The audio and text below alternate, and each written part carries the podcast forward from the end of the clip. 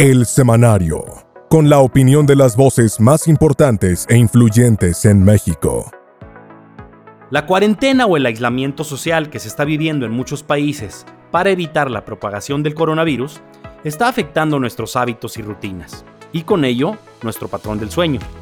Antes del COVID-19, se calculaba que en México habían más de 40 millones de mexicanos que sufren algún tipo de trastorno del sueño, afectando en mayor medida a las mujeres y personas mayores. De acuerdo con la Organización Mundial de la Salud, 30% de los accidentes están relacionados con el cansancio o sueño durante el día. Cuando aparecen los problemas para dormir, los pacientes recurren a remedios caseros, pero esto es un problema serio que requiere la evaluación de un especialista, ya que el sueño reparador permite cumplir de mejor forma con las exigencias diarias. Hoy nos acompaña el destacado psiquiatra Edilberto Peña de León, quien es experto en depresión, salud mental y cuenta con más de 10 años de experiencia en diversas instituciones de prestigio. Se formó como psiquiatra en la Universidad La Salle y después como neuropsiquiatra en la Universidad Nacional Autónoma de México. También cuenta con una maestría en ciencias médicas y es director de CISNE. Edilberto, ¿cómo está afectando el aislamiento por la cuarentena a los trastornos del sueño? Sí, definitivamente ahora conforme han ido pasando las semanas en la cuarentena nos hemos dado cuenta que hay síntomas que comienzan a ser más prevalentes.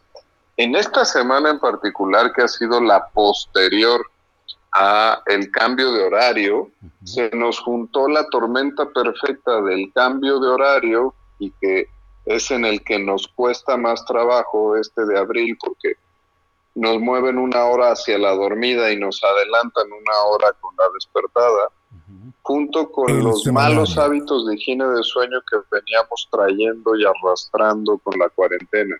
Esta semana en particular yo podría decirte que de todos los pacientes con los que he estado en contacto, cerca del 60 o 70% de ellos están teniendo formalmente trastornos para el dormir.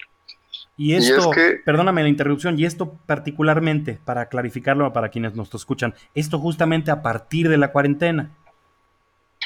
Sí, esta semana mucho más prevalente por el cambio de horario, pero en la cuarentena ya veníamos arrastrando unos malos hábitos de higiene del sueño que nos estaban dando problemas. La ingesta calórica exagerada, pues es, es un tema matemático. Tú gastas menos calorías pero metes más calorías, te hace tener una sobrecarga de energía. Entonces eso ya veníamos mal, porque ante el estrés que se estaba presentando en la cuarentena, pues una de las compensaciones que tiene el cerebro es activar el consumo de carbohidratos, que son muy placenteros, liberan dopamina, el sistema nervioso central y nos da placer, pero también este exceso de carbohidratos son rápidamente gratificantes y nos hacen ser una vacuna de forma tramposa e inmediata contra la ansiedad.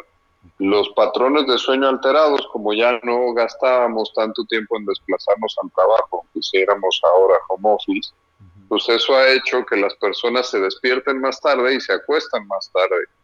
El nivel de estrés, la ansiedad se refleja en los patrones del sueño, generalmente en una dificultad para el inicio del sueño. De hecho, es el factor que estadísticamente mejor explica el insomnio inicial.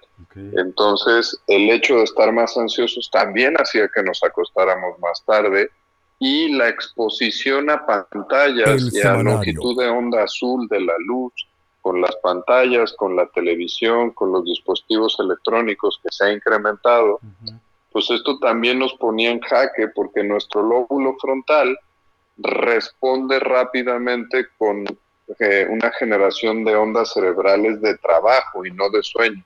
Entonces esos malos hábitos de higiene del sueño que ya veníamos arrastrando, ahora se están viendo todavía potencializados con la adaptación que nos conlleva el cambio de horario, que en circunstancias normales nos lleva hasta 5 a 7 días para podernos adaptar. Por eso es que eh, nos explica el fenómeno de que esta semana en especial se hayan incrementado todavía más los trastornos del sueño. Es como si hubiéramos, eh, o como si tuviéramos varios frentes al mismo tiempo, ¿no? Que atacar. Sí, en realidad si queremos cambiar todo esto, tenemos que atacarlos de uno por uno. Ahorita mencionaba cuatro claritos, ¿no? Tenemos que limitar nuestro consumo de carbohidratos. Una cosa bien importante, la manera de regular mi horario de dormir es regulando mi horario de levantarme. Yo no puedo ordenarle a mi cerebro dormirse, pero le puedo ordenar despertarse. Eso después de tres o cuatro días consecutivos comienza a regular un ciclo de sueño circadiano. Fíjate que, es, eso que dijiste es tan importante. Repítelo, por favor. Yo no puedo controlar exactamente a qué hora me duermo, pero sí puedo controlar a qué hora me despierto. Es, es así como dijiste, ¿no? Es que eso, eso es fundamental. Sí, porque la gente, eh, los pacientes tienen un poquito la demanda de doctor, por favor, mándame algo que me haga dormir. Pero en esta mala distribución de higiene del sueño damos un medicamento hipnótico nada más por darlo y eso te va a generar más horas de sueño, te va a costar más trabajo levantarte y te va a perpetuar un ciclo de sueño inadecuado, circadiano. Entonces sí, claramente sí puedo mandarle a mi cerebro despertarse, porque las personas tienen un poquito esta idea de compensación. Entonces, si yo pasé una muy mala noche, me debo de compensar y de, y de tratarme bien levantándome más tarde, no pasa nada. Y lo que están haciendo es perpetuar ese ciclo inadecuado.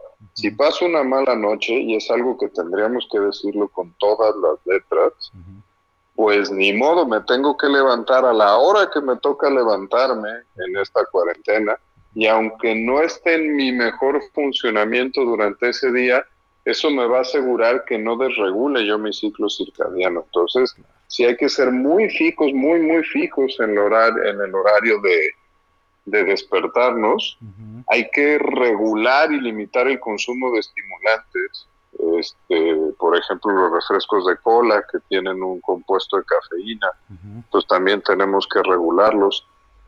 Bien importante, hay que usar la cama solo para que nuestro cerebro le identifique para dormir. Ahora que estoy más tiempo en la casa, pues a lo mejor estoy en la cama trabajando, contestando mails, chateando, viendo una serie, comiendo, y el cerebro se confunde porque entonces no identifica la posición horizontal y en mi cama como un indicativo de dormir y lo identifica como un indicativo de estar haciendo actividades, ¿no?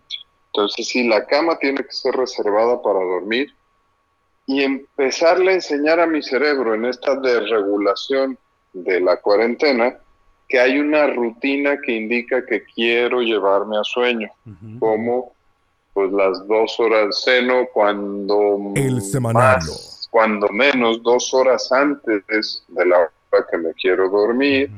De ahí me pongo mi pijama, de ahí puedo tomar un baño que me relaja, de ahí eh, eh, pongo un, un programa o empiezo a leer un libro con un tema que no me active mi cerebro para estar pensando y pensando y pensando, hasta que finalmente bloqueo los estímulos, quito mi celular del buró para estarlo revisando a cada rato a ver cuánto tiempo me ando quedando despierto y formalmente apago ya las luces y me preparo para dormir.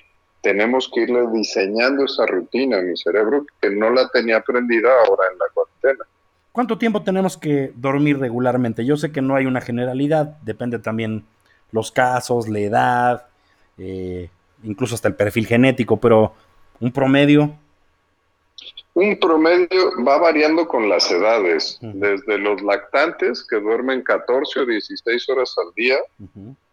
Durante la infancia vamos durmiendo en promedio unas 10 horas.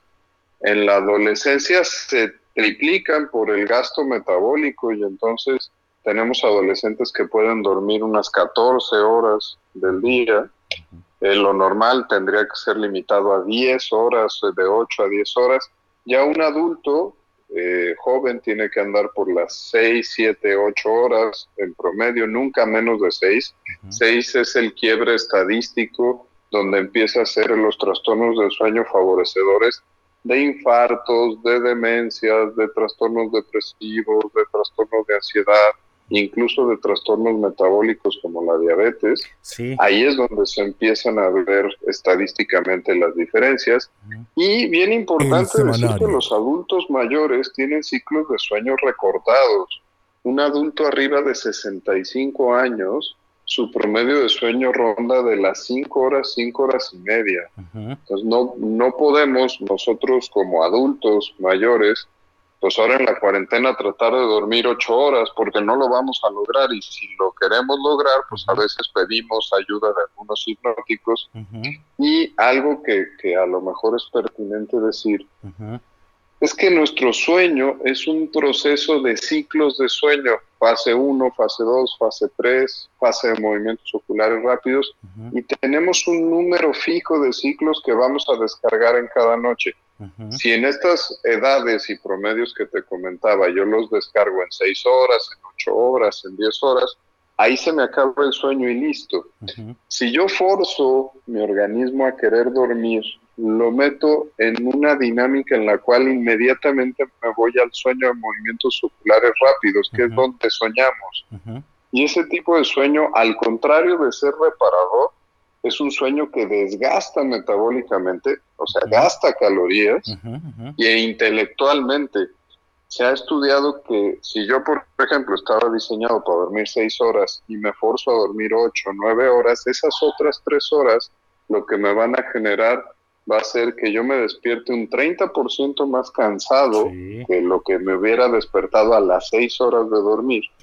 Y que me despierte 8 puntos más abajo en mi coeficiente intelectual de lo que me hubiera despertado si me hubiera despertado a las 6 horas de sueño. Oye, Edilberto, y ahora que se ha puesto mucho de moda usar pulseras inteligentes, los famosos smartwatches que nos pueden dar datos, qué tan confiables son. Otra vez, pues no, sé que no podemos dar una, respuesta más que muy general, porque tendríamos que hablar de cada dispositivo y no es el propósito de esta entrevista, pero eh, ¿crees que son útiles este tipo de instrumentos y que nos pueden ayudar a monitorear y verdaderamente saber cómo actuar? Sí, mira Samuel, yo soy un amplio convencido de los factores de tecnología que nos pueden apoyar para el estilo de vida saludable. Y uno de estos, como bien decía, son estas pulseras inteligentes. Hay que decir que son medidores indirectos. Esto no sustituye al examen de sueño que mandamos a veces los doctores que se llama polisomnografía, donde te conectan un electroencefalógrafo, te conectan a una medición del, registro cardíaco, del registro pulmonar, de la temperatura. Esto no, no es igual a eso, pero tienen constructos matemáticos indirectos de eh, cantidad de movimiento, tipos de movimientos, dinámicas de, eh, ventilatorias que también se pueden tener y la, el constructo de la frecuencia cardíaca y a partir de ahí sacan sus algoritmos con los que van definiendo en qué fase del sueño estamos y así sacan sus cálculos. Y si ustedes tienen alguna de estas pulseras inteligentes, se pueden ir al resto de la aplicación y ver el tiempo que pasan en fase 1, en fase 2, en fase 3, que es la fase donde de veras descansamos, que es el sueño profundo, y la de movimientos oculares rápidos. Mm, frecuentemente lo hago con mis pacientes, revisamos sus datos y así podemos saber dónde estamos fallando en, la enfermedad de sueño, que es el insomnio, ahí tenemos una clasificación donde si fallo al inicio, fallo a la mitad o fallo al final, los tratamientos y las dinámicas de estilo de vida para poderlo modificar son diferentes. Si vemos el registro de un paciente con una pulsera inteligente, además del apoyo subjetivo que él nos puede dar con con la sensación que tiene de sueño, podemos obtener datos objetivos con los cuales sacar conclusiones y hacer terapéuticas más atinadas.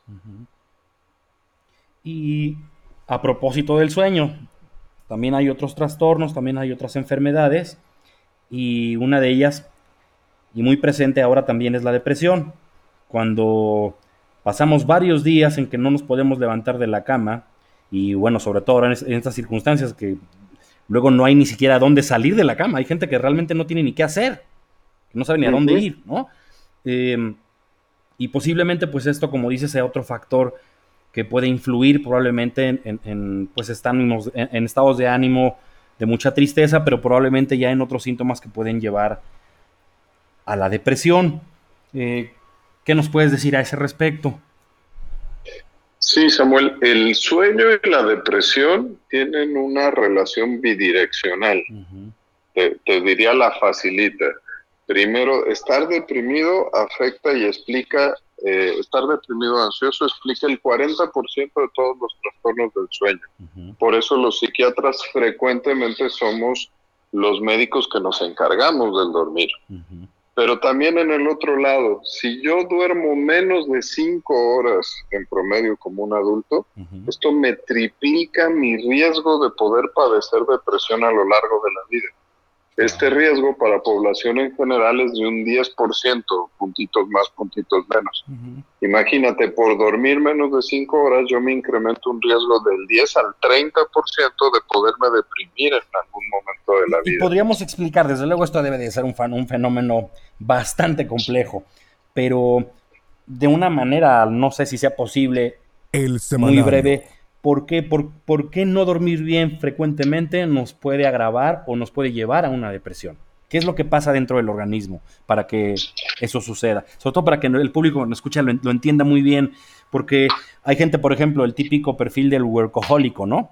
Que trabaja las 48 horas diarias, como se dice, ¿no? Y, y bueno, no para de trabajar y este, quiere estar en todo, muy activo y demás, y, y afecta su sueño. Pues la factura puede llegar muy cara, ¿no? según lo que estamos platicando. Es correcto, porque fíjense, dentro de las etapas del sueño, tenemos el sueño, lo tenemos que conceptualizar como un nuestro momento de recuperación del trabajo que hacemos en el día. Y ese trabajo es desde un trabajo celular. En las células nerviosas, que son las neuronas, tenemos procesos de neurosecreción y de procedimientos de neurotransmisores que se tienen que recuperar durante la noche. Uno de estos neurotransmisores, incluso uno de los principalmente involucrados en regular el ciclo sueño-vigilia, el ciclo circadiano, es la serotonina. La serotonina tiene funciones en el sueño, tiene funciones en el apetito, tiene funciones en la libido, que es la energía sexual, tiene funciones en el control de la ansiedad, pero también en el control de las emociones y de los impulsos. Si yo no tengo un sueño adecuado, mis secreciones serotoninérgicas se van a ir progresivamente afectando hasta que se me van a favorecer procesos patológicos de enfermedad. Uno de ellos es en esta misma línea de donde te platicaba que está implicada la serotonina, pues hay depresiones, hay trastornos de ansiedad, hay problemas de trastornos alimenticios. En eso se basan frecuentemente los trastornos por atracones, por ejemplo. El semanal. Hay problemas de control de impulsos, hay problemas de deseo y de líbido y problemas en la sexualidad e incluso en la atención, concentración y memoria, en los procesos cognitivos. Habría que decir bien clarito que no dormir te incrementa hasta cuatro veces la posibilidad de tener Alzheimer. No dormir el tiempo promedio que debemos de estar ahí. Y eso, esto que estás diciendo está completamente demostrado, no estamos, no son suposiciones, ¿verdad? No, para nada, son estudios, son producto de los estudios epidemiológicos largos con cifras estadísticas de un poder suficiente. En Estados Unidos está la, el censo de nutrición que se hace cada 10 años con poblaciones estadísticamente significativas que para población americana son arriba de 23 mil personas para poder sacar esta inferencia. Ese es uno de los más poderosos con los que se cuenta en el mundo. Y los otros con los cuales podemos sacar también todos estos datos son los datos de los países nórdicos. Los países nórdicos son unos grandes laboratorios para procesos de sueño, porque ellos además tienen el problema del número de horas de luz solar que se acortan significativamente en una tercera parte de su año calendario. Y eso nos da un laboratorio maravilloso para medir neurosecreción y medir prevalencias de otras enfermedades como una bien diagnosticada en países nórdicos que se llama depresión estacional, donde en los meses donde se recorta a 4, 5, 6 horas la cantidad de horas diarias, casi el 30% de la población de los países nórdicos presenta síntomas de depresión. Y Edilberto, obviamente el síntoma más evidente de que tenemos un trastorno del sueño pues es no dormir el número suficiente de horas, pero para e, esto puede pasar para, para muchas personas inadvertido, o sea, quizá la gente ni siquiera se da cuenta realmente si duerme bien o no, o no utiliza este tipo de, de pulseras que menciono. ¿Cómo se puede dar una, cuenta una persona de que tiene problemas de sueño, además del tema concreto de las horas de sueño como tal? ¿Qué puedes sentir a lo largo del día como para decir, caray, tengo un problema y tengo que ir a un médico? Sí, los criterios de enfermedad de sueño cambiaron importantemente en 2013. Antes lo tratábamos de medir de forma matemática, como bien mencionas, y las ayudas ahí están, como las pulseras electrónicas. Pero ahora cambiamos dramáticamente y ahora tenemos dos mediciones que son subjetivas. Una es la satisfacción global con el dormir y otra es la hipersomnia diurna o el exceso de cantidad de sueño o somnolencia durante el día. Los expertos en el sueño ahora tenemos que empezar nuestra evaluación del sueño con los pacientes con estas dos preguntas forzosamente. Es, ¿usted está satisfecho con su manera de dormir? Porque te puedo poner un ejemplo límite que es un adulto mayor que está teniendo problemas de próstata relativos a la edad, por una hipertrofia prostática benigna, donde duerme por ciclos de sueño cinco horas cada noche, pero además se levanta cuatro veces en la noche a tener que orinar. Y pues si tú sacas las cuentas con una pulsera inteligente, probablemente inmediatamente quisieras prescribirle un medicamento para dormir. Y si le haces la ¿usted está satisfecho? Sí, doctor, yo estoy satisfecho porque alcanzo a dormir las horas con las que me siento recuperado en el día y si me tengo que levantar cinco veces a orinar durante la noche, eh, puedo recuperar el, sueño de manera muy satisfactoria para mí y todo pinta bien. Ah, ok, perfecto. Pues no te vas al criterio objetivo, te vas al criterio subjetivo. Y la segunda pregunta es, ¿usted está teniendo una consecuencia de sueño exagerado durante el día? aunque tú saques las cuentas y digas, ay Dios, este señor está durmiendo cuatro horas en la noche. Oiga, pero usted tiene sueño durante el día. No, doctor, ando muy bien, tengo energía, hago mis cosas y puedo sacar mi día adelante. Entonces, a ese paciente no le tenemos que dar un tratamiento para el sueño. Ahora, pues, los criterios se basan de estas dos. Si de estas dos te responden que en uno de estos dos parámetros no están funcionando bien, entonces tienes que ir a averiguar como experto en el sueño qué otros fenómenos están pasando. ¿Y qué podemos hablar de la diabetes? Sí, en cuanto a la diabetes, te decía yo de varios eh, neurotransmisores, pero también varias hormonas tienen regulación de secreción durante la noche. Entonces, los pacientes diabéticos que duermen menos de las cinco, de las seis horas que habíamos mencionado, que es el quiebre estadístico, se empeoran cerca de un 32% sus niveles de glucosa durante la mañana y otra medida que los pacientes diabéticos conocen bien que se llama hemoglobina glucosilada se llega a afectar hasta en un 60% más que si yo duermo más de seis horas. Esa hemoglobina glucosilada es la medición que me da la calidad de mi nivel de glucosa en las últimas dos semanas. Entonces, claramente hay una relación entre sueño y metabolismo con una de las eh, reinas de las enfermedades metabólicas, que es la diabetes, que no podemos negar. El semanario. y, mm, eh, eh, de hecho también, también hay algunos dispositivos para también medir niveles de azúcar. Yo creo que ahora con la telemedicina la gente tiene la capacidad de poder recoger muchos datos, muchas variables fisiológicas y poderlas compartir con sus médicos a distancia sin tener la necesidad de trasladarse a los consultorios.